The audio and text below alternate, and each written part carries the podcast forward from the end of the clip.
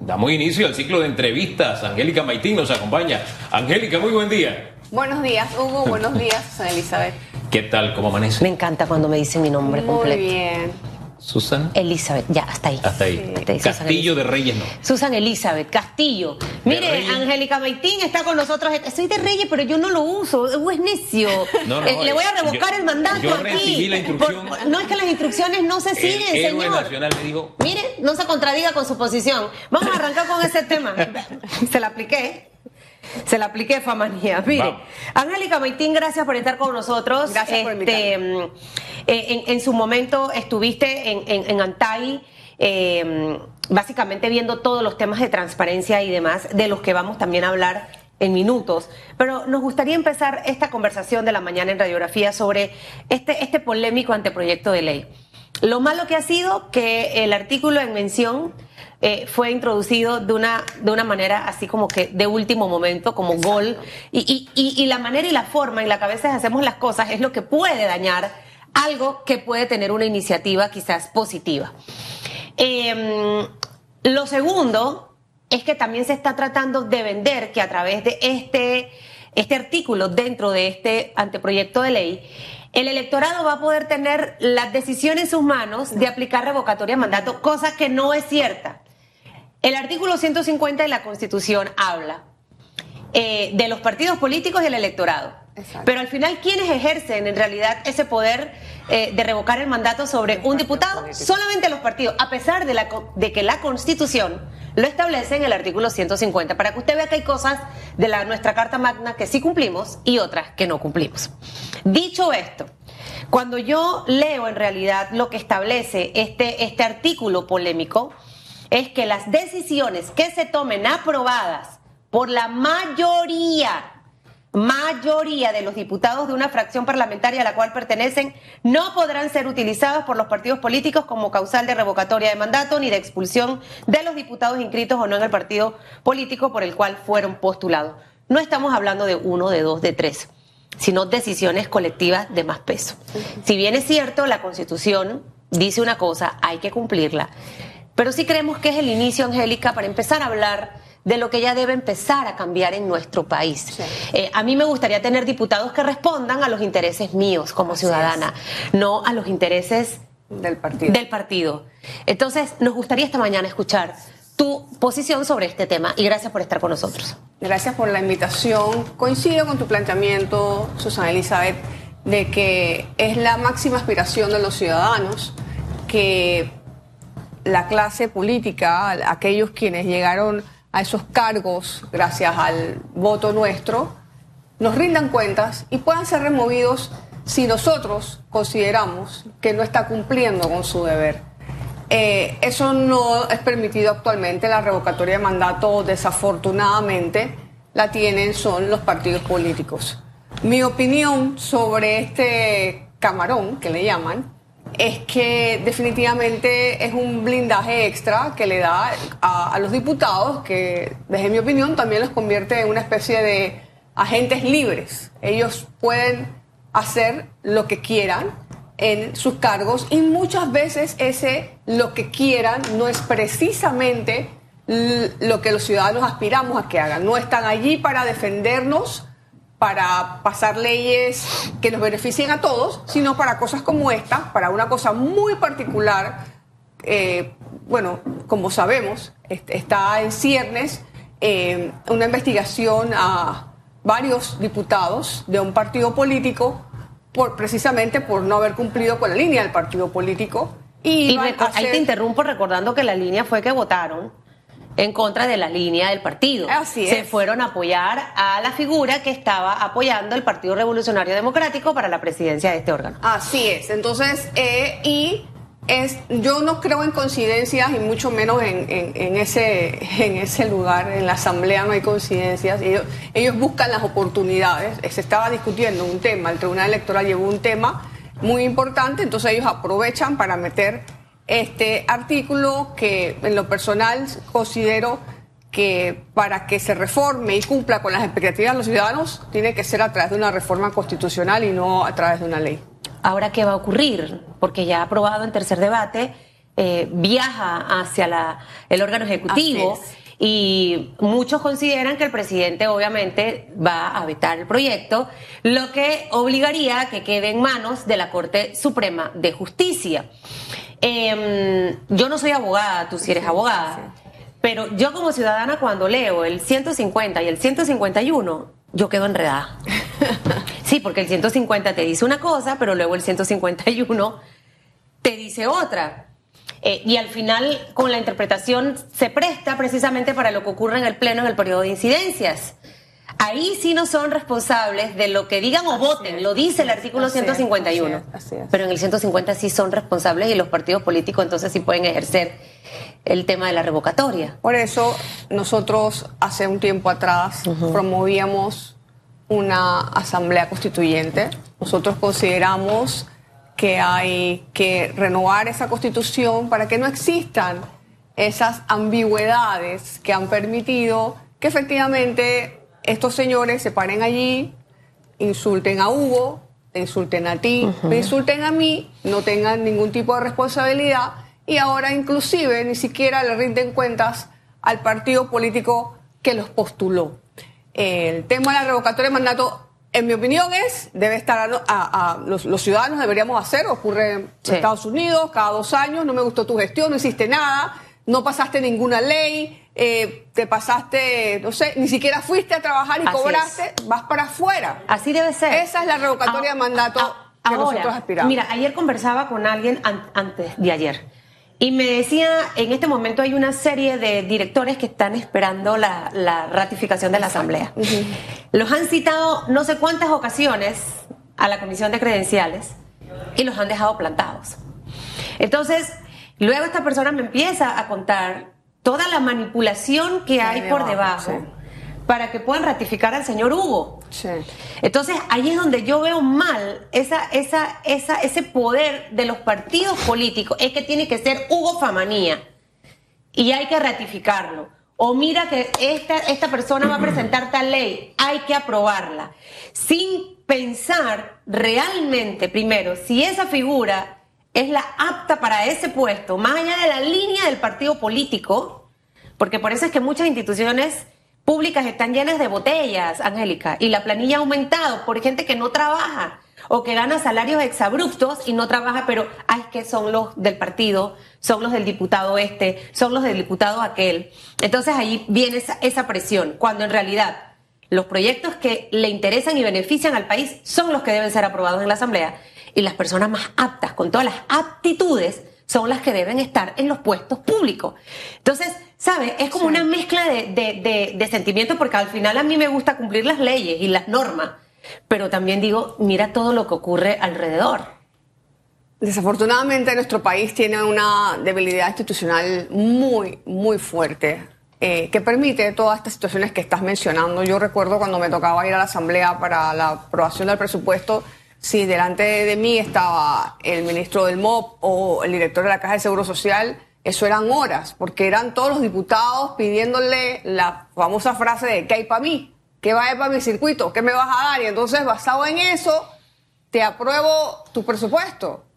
Esa es una situación que no debe darse porque todo eso genera clientelismo, todo eso lo que hace es distorsionar eh, la democracia. Est- est- estamos realmente secuestrados por estas personas que no cumplen ni siquiera con un mínimo perfil para ocupar los cargos que ostentan, para discutir los temas tan importantes que tienen que abordar. Y están es pendientes de esto. Esa persona, eh, la diputada que este, se, se le atribuye que estar detrás de esto, yo quisiera saber qué leyes que sean buenas para el país ha presentado. ¿Cu- ¿Cuál, cuál ha sido su trayectoria política más allá de estar buscando oportunidades para hacer cosas como esta, ¿no? Entonces, y eso debería ser un récord que todos los ciudadanos deberíamos conocer. Yo sé que hay organizaciones que hacen iniciativas para ver si los diputados asisten o no y qué leyes presentan y demás. Yo creo que a eso hay que prestarle atención. Hay, que hacer un escrutinio de qué están haciendo estas personas y hacer en la próxima elección un barrido para que vayan realmente aquellos que tienen algo que aportar y no estas personas que están para vivir de la política. Porque todas estas cosas las hacen para perpetuarse en la política. Oye, el otro día veíamos el diputado eh, Robinson con las propiedades allá en Chiriquí y demás. eh, y encima dijo que él podía comprarse 10 casas de 200 mil dólares. Entonces, eh, yo no creo que nosotros, los ciudadanos, nos merecemos esto. Unas personas que llegan a estos cargos y después llegan humildes y luego se convierten en hombres o mujeres de negocios, entre comillas. Sí, es lamentable ver cómo hay personas que pasan a mejor vida en esta vida con el ejercicio público de un cargo cuya remuneración no se compagina con los bienes que tienen, ¿no? Eso de verdad es, es vergonzoso y es lamentable. Sin embargo, mire, yo siento que este tema se ha contaminado y, creo que la Asamblea tiene una alta dosis de responsabilidad. ¿Por qué? Porque este es un camarón, es un gol. No se estaba discutiendo ese tema y lo metieron ahí. Así es. De partida, eso contamina el debate. Y no ha sido sano contaminar el debate por una razón. Este debate no es por el tema de cambio democrático. Así es. Yo recuerdo que estaba en secundaria cuando se aprobó la constitución del 84, porque así la definía eh, eh, César Quintero, no como la del 72 modificada, para él era una nueva constitución, ¿no? Y me convenció de eso, a propósito, él en vida me convenció de eso. Entonces, el debate desde aquella época a la fecha es el tema de algunos procedimientos. Uno de ellos ha traído como consecuencia, este de la revocatoria de mandato, que los diputados sean títeres de las cúpulas. Nosotros hemos sido testigos a través de los años cómo partidos metían en hoteles ahí, el internacional se está cerquita. Los metían ahí para tener los votos y los movían de ahí a la asamblea. De las llamadas de diputados que te dicen acá, mira, aquí entre tú y yo, es, yo no estoy de acuerdo, pero lo que pasa es que el partido dice, eso lo negoció fulano. Entonces, uno, esta historia es vieja. Sí. Entonces, centrarnos en que esto es por un... Bueno, en este momento coyuntural tiene que ver con eso pero siento que es algo más amplio. Ahora, insisto, creo que se contaminó por la forma en que lo presentó la Asamblea Nacional, por el momento en que lo presentó. Pero debimos haber tenido el resto de los ciudadanos ante las críticas que hacemos por una asamblea con las carencias que tiene, de nosotros elevarnos sobre y discutir el fondo. ¿Por qué? Porque para la cúpula de los partidos, Aquí ese artículo 154, si la memoria no me es infiel, donde dice, no, los diputados no son responsables ante, por lo que dicen, por su voto. Eso es ante las leyes. Pero ante la ley omnímoda de las cúpulas, sí son responsables. Y a mí me parece que hay un exceso. Ahora, eso lo dice la Constitución. El punto es, esta propuesta le quita ese poder a los partidos, a las cúpulas, no a los partidos, a la cúpula. Desde mi punto de vista, no. Lo que ha hecho es desde mi punto de vista, insisto, porque yo puedo estar equivocado, yo no puedo decir es inconstitucional. No, eso lo dice la, la el que lo puede decir así tajantemente es la Corte Suprema. Mi punto de vista es que no. ¿Por qué? Porque si no, aquí no se desarrollaría la Constitución. La Constitución está desarrollada en códigos y leyes, eh, decretos, etcétera. Se desarrolla. Y lo que le ha dicho a las cúpulas es: usted puede seguir revocando el mandato. Excepto cuando lo tome la mayoría de los diputados. O sea, no pueden seguir llevando como ganado y, e insisto, saquemos de la, del esquema. A cambio democrático. A cambio democrático, porque eso es coyuntural. Miremos el país que es permanente y esta discusión tiene más de tres décadas. Entonces, si sacamos eso, nos daremos cuenta de que, hey, aquí hemos tenido un momento histórico en que a los PRD se lo han hecho. Hemos tenido un momento histórico en que a la gente del panameñismo se lo han hecho. Pero, si usted ve, lo que sí permanece es la cúpula que está por encima de los códigos, por encima de las leyes, por encima del bien y del mal. Y a mí me parece que ahí hay una extralimitación.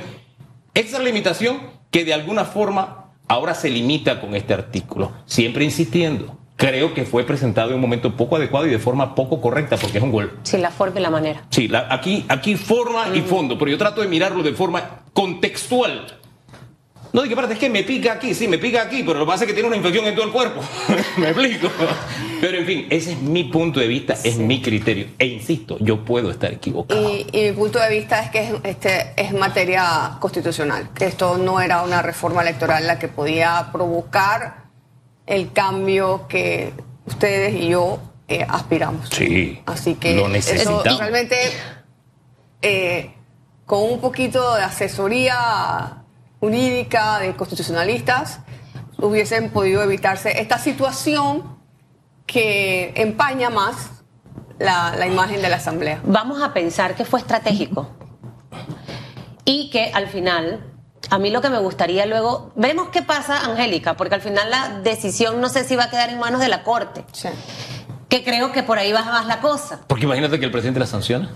Puede pasar. Eh, bueno, entonces po- se podría presentar un recurso de Puede, puede inconstitucionalidad. pasar. Digo, puede Pero pasar. eh, yo también entiendo el punto de vista. O sea, por eso digo que yo tengo como una, un conflicto de, de- de- No es de sentimiento porque yo no quiero a la Asamblea. ni a los diputados. Sorry. Este, eh, tengo como, como un conflicto de pensamiento. Ese es el término, un conflicto de pensamientos. Porque también coincido contigo en el aspecto de que no podemos tampoco dejar a los diputados libres, porque si están como están disque amarrados y hacen Sí. todo lo que hacen, yo no quiero ni saber lo que harán al estar totalmente libres.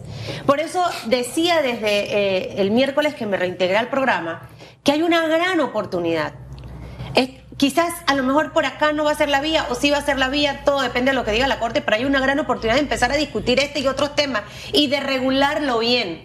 Que ni los partidos políticos sean los que tienen el poder absoluto sobre los diputados, pero también establecerles los controles, como bien mencionabas tú, los- el caso en Estados Unidos, y que seamos nosotros los ciudadanos los que sí tengamos esa potestad de ejercerlo. Pero si no empezamos a hablar, a sentarnos, a presionar y obligar, ya que ningún presidente se atreve a hacerlo, vamos a seguir de periodo en periodo en los mismos episodios, Angélica. Totalmente de acuerdo y me mantengo en el tema de que esto es fundamental para uno elevar la calidad y el nivel de nuestros diputados, para exigirles rendición de cuenta a ellos, a cada uno de ellos, que deberían hacerlo y, y no ocurre. Eh, pero eh, pues soy de la posición de que esto solamente va a ocurrir a través de una reforma constitucional o una asamblea constituyente que pueda... ¿Por qué eh, nadie se atreve a hacerlo?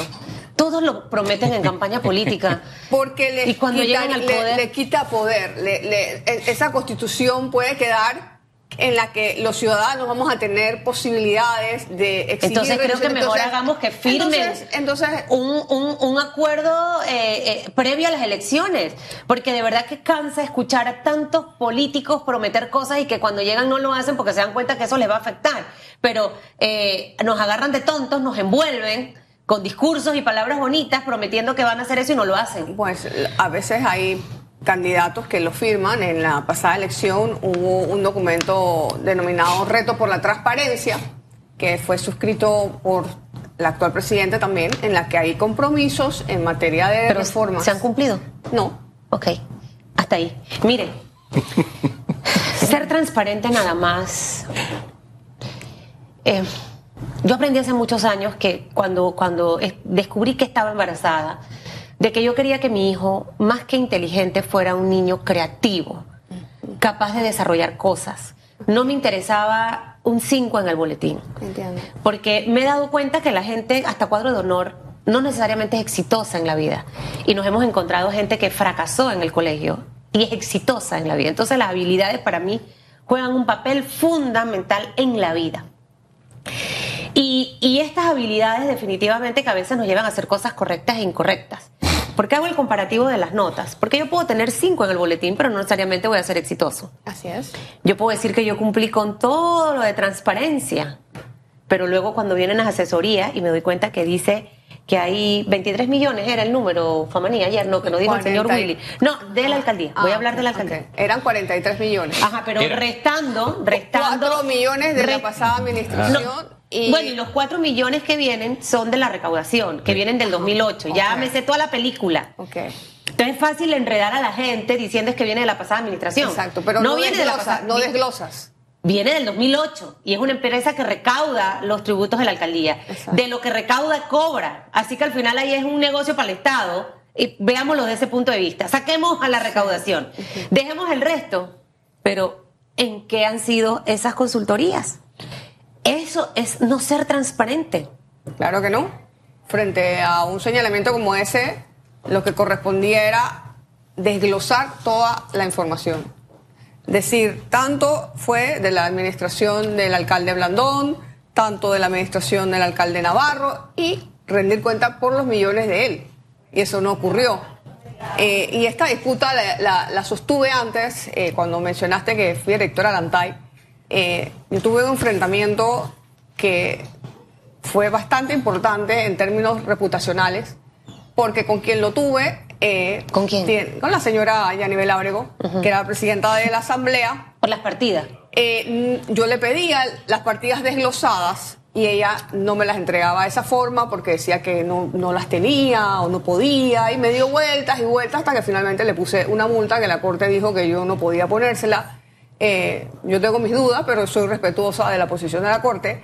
Eh, ¿Por qué digo reputacional? Bueno, porque resulta que toda esa semana, de lunes a viernes, eh, a mí me dedicaron los titulares de algunos periódicos que tú tienes aquí en el mostrador, ¿no? Titulares. Entonces, como si yo tengo una pelea contigo, eh, ¿por qué? ¿Qué tienen que ver los periódicos esos? ¿Por qué salen a atacar y a, y a hablar? Pero es una Entonces, pelea de país, no una pelea suya personal. Y además, que no, exactamente, no era por algo personal, Claro. era porque te estoy pidiendo algo que es tu obligación, que es tener en tu página hecho- web una planilla desglosada Y de hecho no aquí, te da la gana de ponerla. Hasta el sol ¿Por de hoy qué? todavía cuestionamos ese tema. ¿Quiénes estaban en esa planilla? Dermatólogos. Dermatólogos. Ahora, ¿Y, el punto y la- quién, y quién aten- a quién atendía el dermatólogo? Ajá. ¿No? Entonces, y así te pues, parientes que todavía están en la asamblea y dice, yo tengo parientes y bueno, si eso es algo malo, que me investigue. ¿Quién la ha investigado? Ahora, eh, el punto es, esa asignatura está pendiente.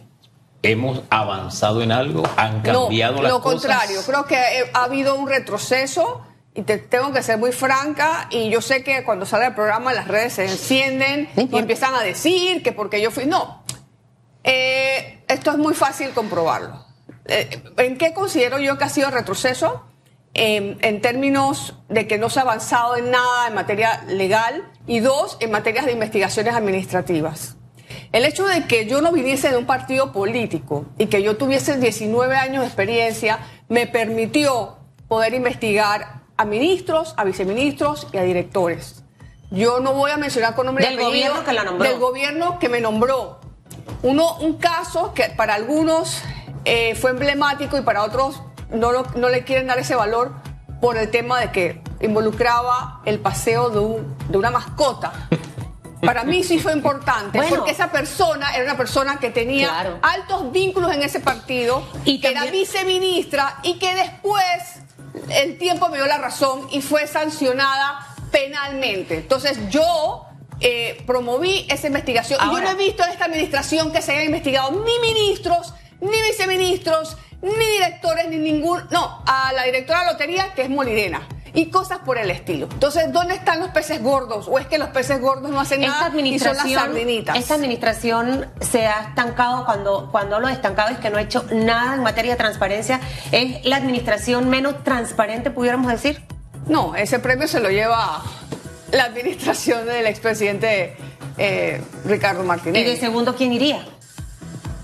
Esta administración realmente, teniendo mayoría en la Asamblea, ha podido haber hecho mucho más y no lo han hecho. Realmente eh, han sido mucho discurso, muchas palabras, pero a la hora de los hechos yo no he visto, yo no lo he visto, y si estoy equivocada me corrigen. De- eh, investigaciones para altos funcionarios, pueden ser administrativas, porque van a decirnos que las penales las maneja el Ministerio Público. No, investigaciones, separaciones de, de instituciones. Yo te puedes mencionar por lo menos 12 personas y te puedo decir, por ejemplo, caso Pinilla. Yo no lo podía investigar porque era un magistrado, pero yo le pedí a la Corte que lo hiciera. De esta administración, ¿cuáles serían las instituciones entrando allí, ministerios y alcaldías, que usted ve menos transparentes, donde el presidente tiene que poner el ojo?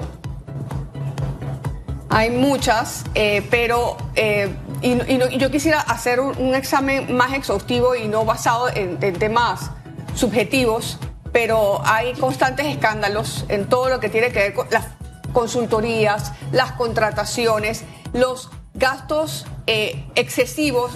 Ustedes todos nos escandalizamos cuando vimos esta escuela en un área indígena donde la maestra mostraba que casi que no había piso. ¿Ustedes vieron el video? Sí. Era algo realmente conmovedor. ¿Cómo es posible que aquí hacemos fiesta en el centro de convenciones con cantantes típicos y demás para celebrar cuando aquí las escuelas no están listas? Si es un tema de recursos, entonces prioricemos. Pero lo que no puede ser que nuestros niños estén dando clases en aulas que no se le puede llamar aulas, son cualquier cosa menos un aula de clase. Entonces a eso me refiero.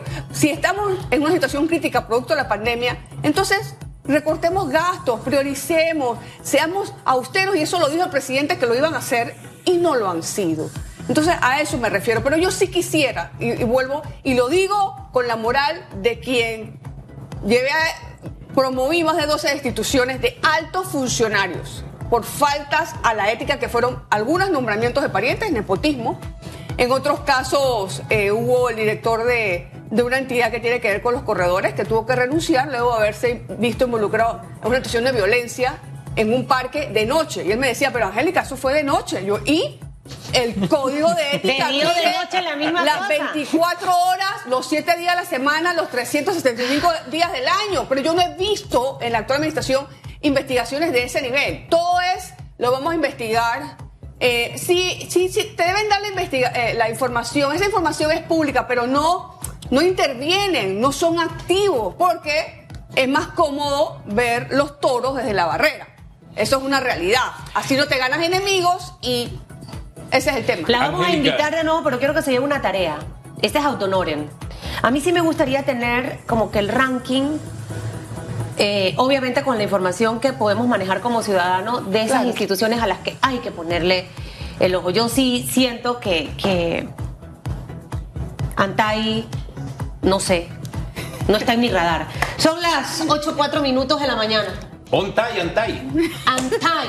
No tai. Ay, Ontay, Antay, Acuérdense que mi data es lenta en, esa, en los chistes, Sí. principalmente de los hombres. Eh, gracias. Gracias. Siempre orientador escucharte, Angélica.